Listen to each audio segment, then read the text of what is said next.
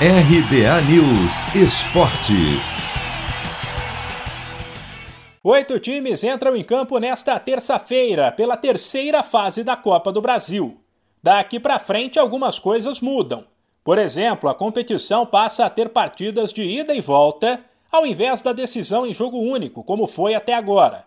Além disso, a Copa do Brasil fica mais forte, com a entrada das equipes que disputam ou disputaram a Libertadores da América. Caso do Santos, que vive uma fase complicada e vem de eliminação no torneio continental e de derrota para o Bahia na estreia no Brasileirão. Nesta terça, pela Copa do Brasil, o Peixe vai ao Paraná encarar o Cianorte, sete da noite no horário de Brasília. Já o São Paulo, que também entra só agora na competição porque está na Libertadores, joga às nove e meia em Teresina contra o 4 de julho do Piauí. Por enquanto, uma das sensações do torneio.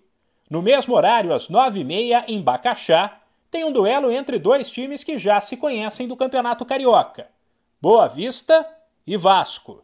A rodada da Copa do Brasil, porém, começa mais cedo, às 4h30 da tarde, com Vila Nova e Bahia. Em todos os casos, o jogo de volta será na semana que vem. A competição não usa mais o gol fora de casa como critério de desempate.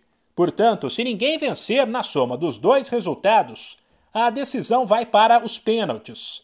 Maior torneio de mata-mata do país, a Copa do Brasil pode pagar neste ano um prêmio de mais de 70 milhões de reais.